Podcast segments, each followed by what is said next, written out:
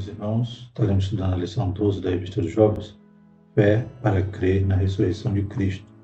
No trimestre, a prova da vossa fé, vencendo a incredulidade para uma vida bem-sucedida. Ao mesmo tempo que estamos estudando a respeito da fé, estamos também estudando a respeito desses temas apologéticos, né? defendendo aquilo que cremos. Né? E a ressurreição de Cristo, como veremos, é a base da nossa fé. Texto principal diz: Mas Deus remirá a minha alma do poder da sepultura, pois me receberá. Salmo 49, 15. Resumo da lição: a ressurreição de Jesus é a garantia de que todos os que morreram em Cristo um dia também ressuscitarão. Então, no texto principal, já vemos que a revelação, que é progressiva né, no Antigo Testamento, embora não era claro a respeito da ressurreição, mas aqueles que morreram na esperança, né, tinham essa expectativa, né? Como Jó, aqui como salmista, né? Jó mesmo disse, ainda que sua pele se desfizesse, ele sabia que seu Redentor vivia e que por fim né, se levantaria e com seus próprios olhos ele o veria. Glórias a Deus. Então, o salmista também, como lemos, né? Mas Deus remirá a minha alma do poder da sepultura, pois me receberá. Então, essa ressurreição que é demonstrada, né, inclusive prometida a respeito de Cristo no Antigo Testamento, né, e também Deus né, operando milagres, ressuscitando mortos no Antigo Testamento, demonstrando que Ele tem poder sobre a vida e a morte. Ela é clareada né, no Novo Testamento, com o próprio Senhor Jesus ensinando, enfatizando as profecias do Antigo Testamento sobre né, a sua morte e ressurreição, e ele também opera esse milagre algumas vezes e na sequência também os discípulos continuam operando esse milagre, ressuscitando mortos.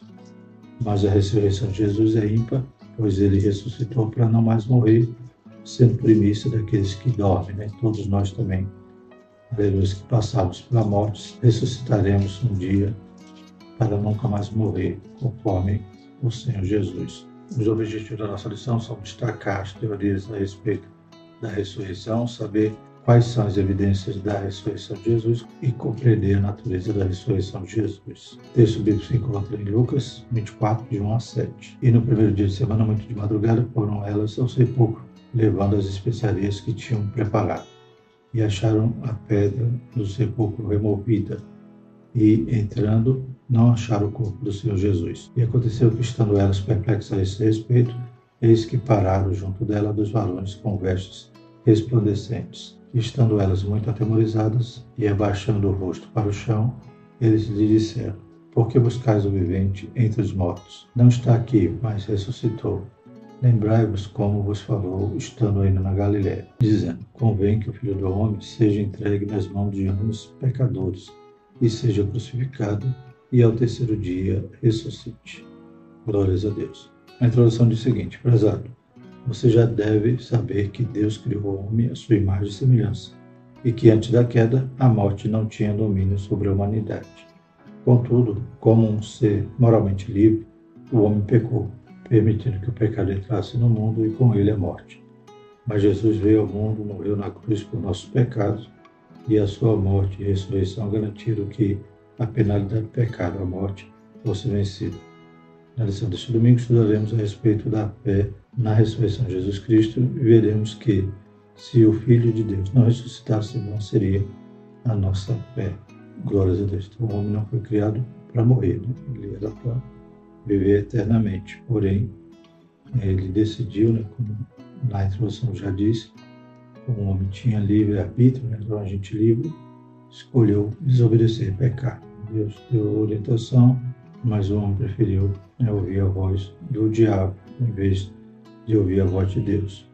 Caiu, pecou e com isso veio a morte como consequência do pecado.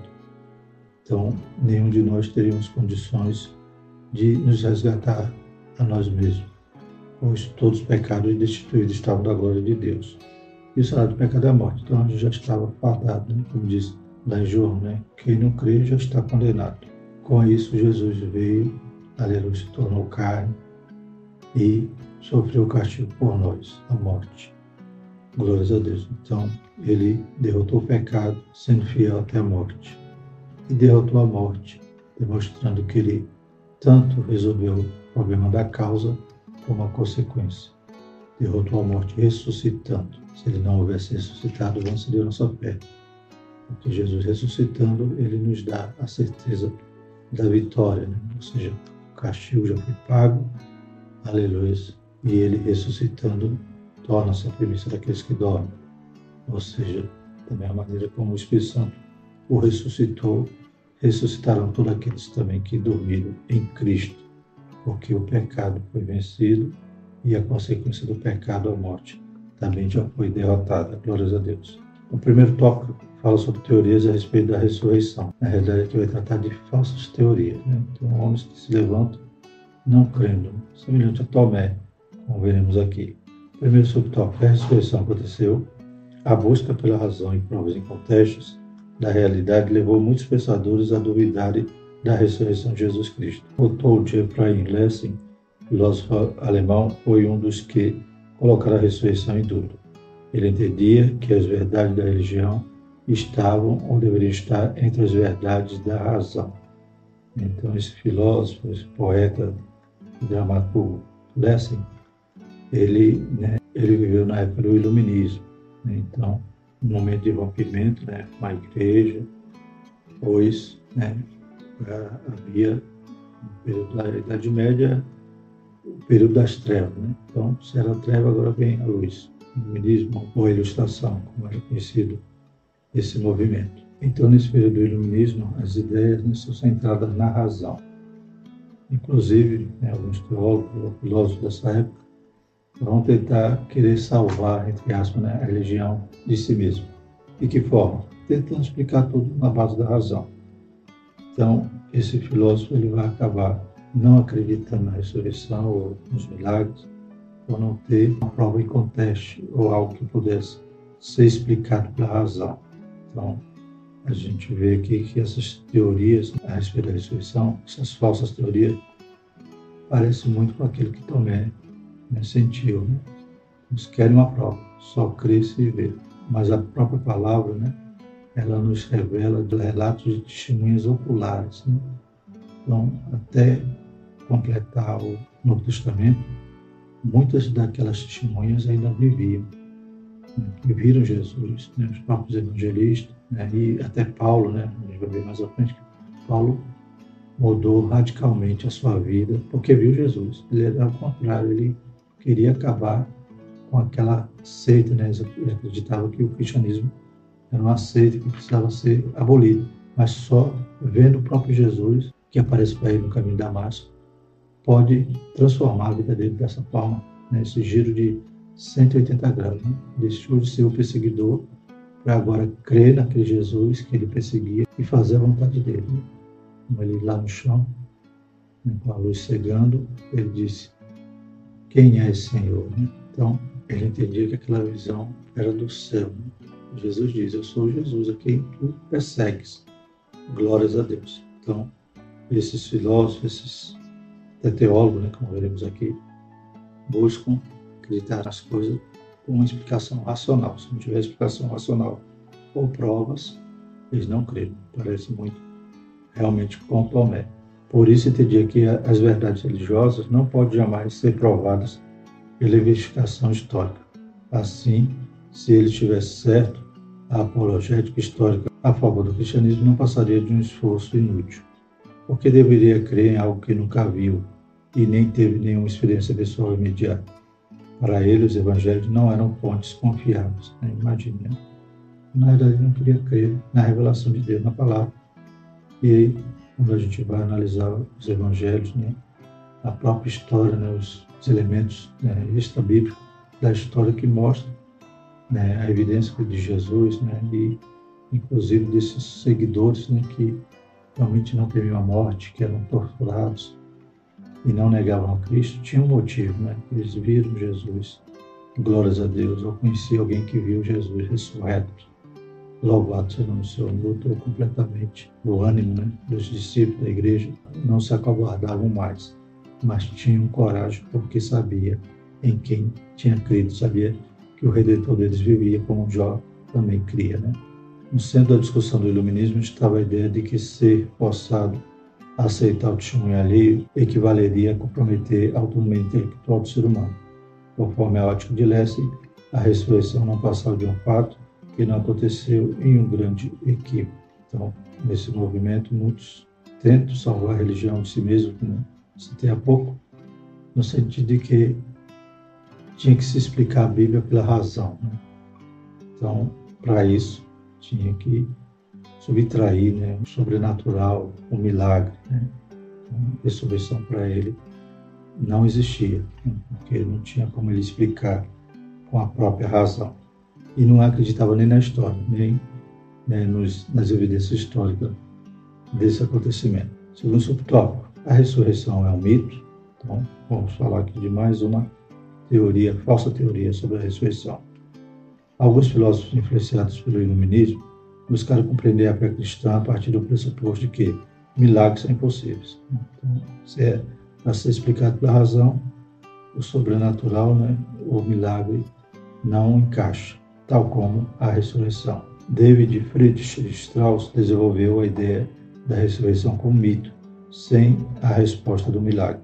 Ou seja, para ele, a crença na ressurreição de Jesus não deve ser explicada como uma resposta à vida que foi restaurada literalmente, mas sim como algo que ocorre na fé das pessoas. Então seria como se fosse uma lenda, um mito. E as pessoas né, abraçaram essa lenda né, e começaram a pregar a respeito disso, segundo esse, esse teórico aqui, Strauss. Né? Então o que acontece? É, Para ele era algo concebido na mente, uma projeção da memória que levou à ideia de uma presença viva. Né? Então as pessoas estavam crendo em uma lenda de Cristo ressuscitado. Por isso eles arriscaram suas vidas, foram pregar o Evangelho sem temer. Né? Então não tem sentido né, as pessoas mudarem radicalmente, né, se tornarem tão corajosas, irem a ponto de morrerem numa arena sem negar a Cristo por uma lenda, né? Então, ou por um mito, como dizia aqui o Strauss. Portanto, de acordo com ele, um Cristo morto literalmente foi transformado em um ressurreto imaginário e mítico. Então, Strauss populariza a falsa ideia de que os evangelhos possuíam um caráter mítico, por apresentarem pessoas que compartilhavam uma visão mítica que dominava o mundo no qual estavam inseridos. Então, acredito que toda a revolução né, que o cristianismo provocou foi baseado em pessoas crendo ali em um mito. E como vimos aqui, o iluminismo tinha essa característica né, de tentar subtrair o milagre sobrenatural, ou seja, não crendo na palavra, na revelação da palavra de forma alguma.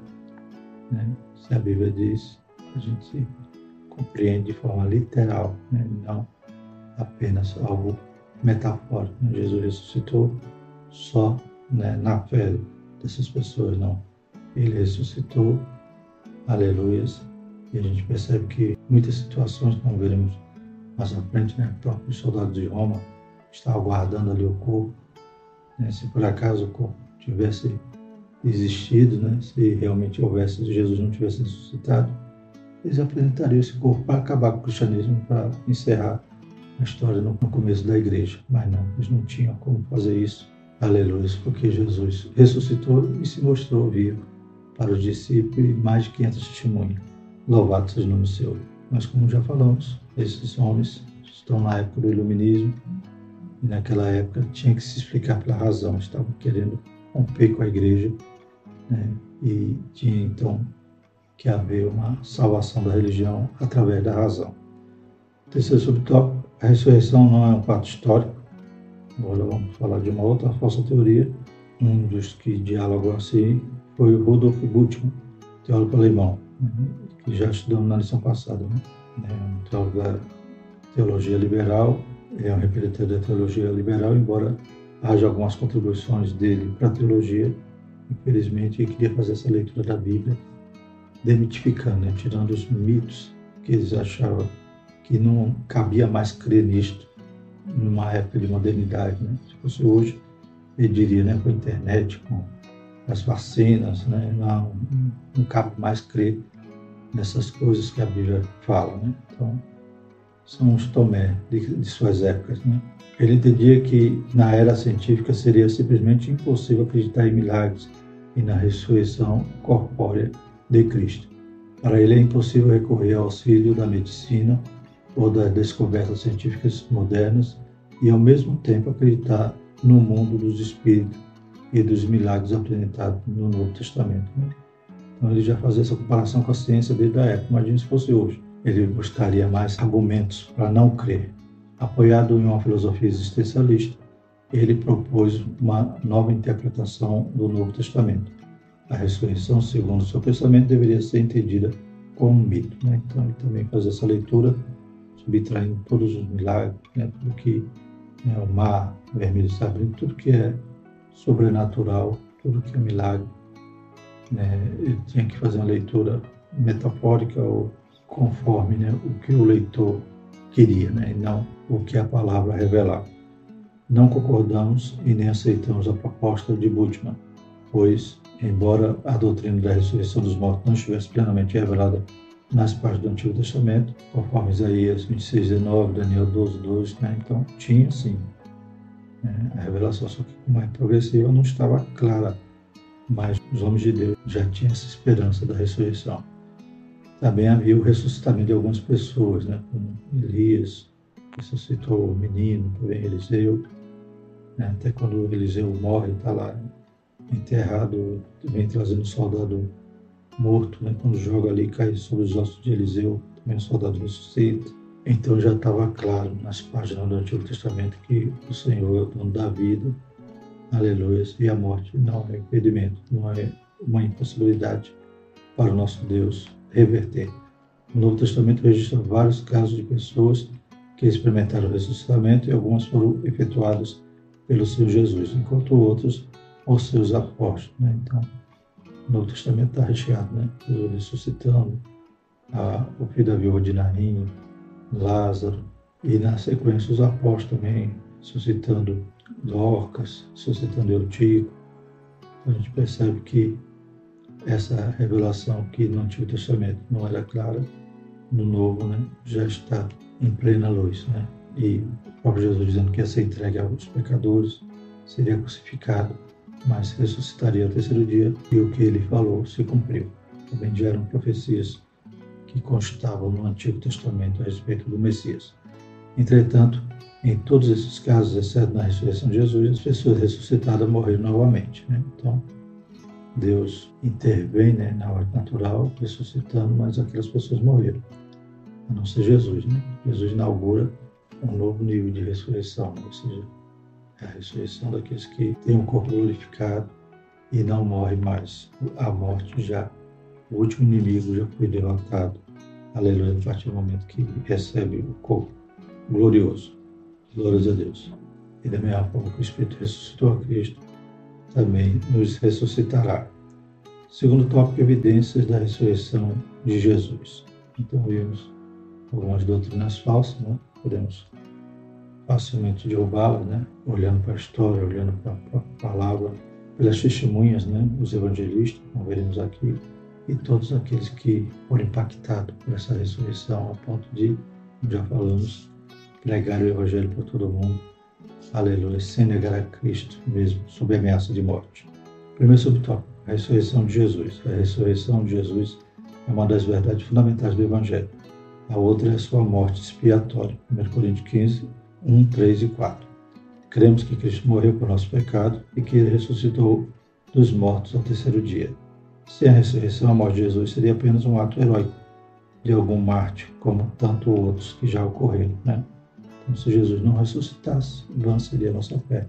A Bíblia diz que aqueles que esperam Jesus só nessa vida são os mais miseráveis dos homens, que nós devemos ter a expectativa da ressurreição de Jesus, aleluia, e na sequência nós, louvado seja o Senhor. Então nós esperamos Jesus não só nessa vida, mas no porvir, da eternidade, quando encontraremos com Ele. A ressurreição é a afirmação da divindade de Cristo, sem a ressurreição de Jesus dentre os mortos, a fé cristã seria em vão. Então, nós não temos só um herói, um mártir que morreu. Nós temos um Deus que se tornou carne, foi fiel até a morte e a morte não pôde segurá-lo, ele ressuscitou e ele recebeu de volta a sua glória. Aleluia, pois ele é Deus. Louvado seja o Senhor. E as suas promessas são infalíveis. É como diz lá em Tessalonicenses, naqueles que dormiram em Cristo, ressuscitarão primeiro. E os vivos serão transformados também em glória para poder se encontrar com o Senhor Jesus. Segundo subtópico, as evidências do Evangelho. Mateus 28, 1 10, Marcos 16, 1 8, Lucas 24, 1 a 12 e João 20, de 1 a 10. Temos nos Evangelhos quatro relatos independentes a respeito da ressurreição de Jesus. Embora exista harmonia e coerência entre eles, a harmonia nas narrativas se deve ao fato de que são relatos pessoais de diferentes indivíduos. É simplesmente improvável que quatro pessoas se sentassem para escrever separadamente um relato que já havia ocorrido. É preciso mais fé para acreditar nisso do que para crer na veracidade das testemunhas. Glórias a Deus. Então, os evangelhos foram escritos em momentos distintos, em lugares separados. Aleluia. E mesmo assim, né, tem uns três evangelhos que são sinóticos, são a mesma vista sobre vários olhares.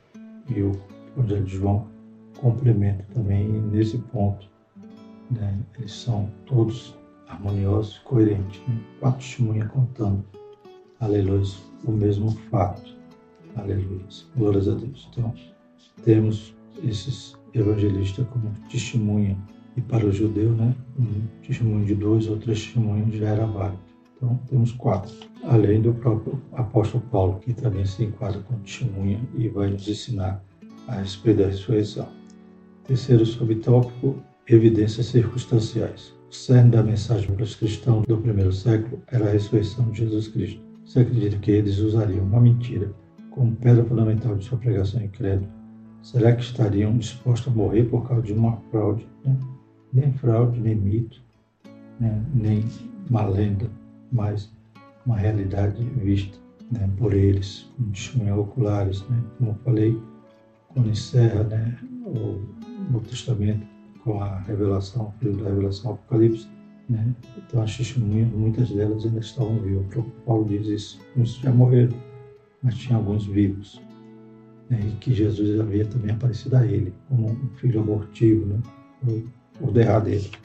Um outro fato circunstancial foram os primeiros discípulos passarem a se reunir no domingo. Né? Então, mais uma evidência circunstancial. Né? O dia mudou, né? Era sábado, os judeus só ia no sábado, mas por que então mudaram para o domingo? Os cristãos, né? Os judeus continuaram no sábado. Que os cristãos começaram a se reunir no domingo? Nada é mais complexo que mudar dia sagrado, pois é um costume enraizado. Outro aspecto que deve ser levado em consideração foi a mudança de atitude dos discípulos. Após a crucificação, eles ficaram arrasados, desiludidos, seguiram outros caminhos, porém, após se encontrarem com Cristo ressurreto, sua disposição foi alterada. Né? Então estavam lá tímidos, fechados, né? aqueles dois foram para Imarruns, então, mas depois que encontraram Cristo, né? Jesus falou que em Jerusalém, até que o alto seja revestido de poder. Então, tudo isso se confirmou, se cumpriu, e aqueles discípulos que outrora estavam abatidos, desanimados, foram revigorados de tal forma que incendiaram o mundo. Terceiro tópico, a natureza da ressurreição de Jesus. Primeiro subtópico, uma ressurreição literal. Né?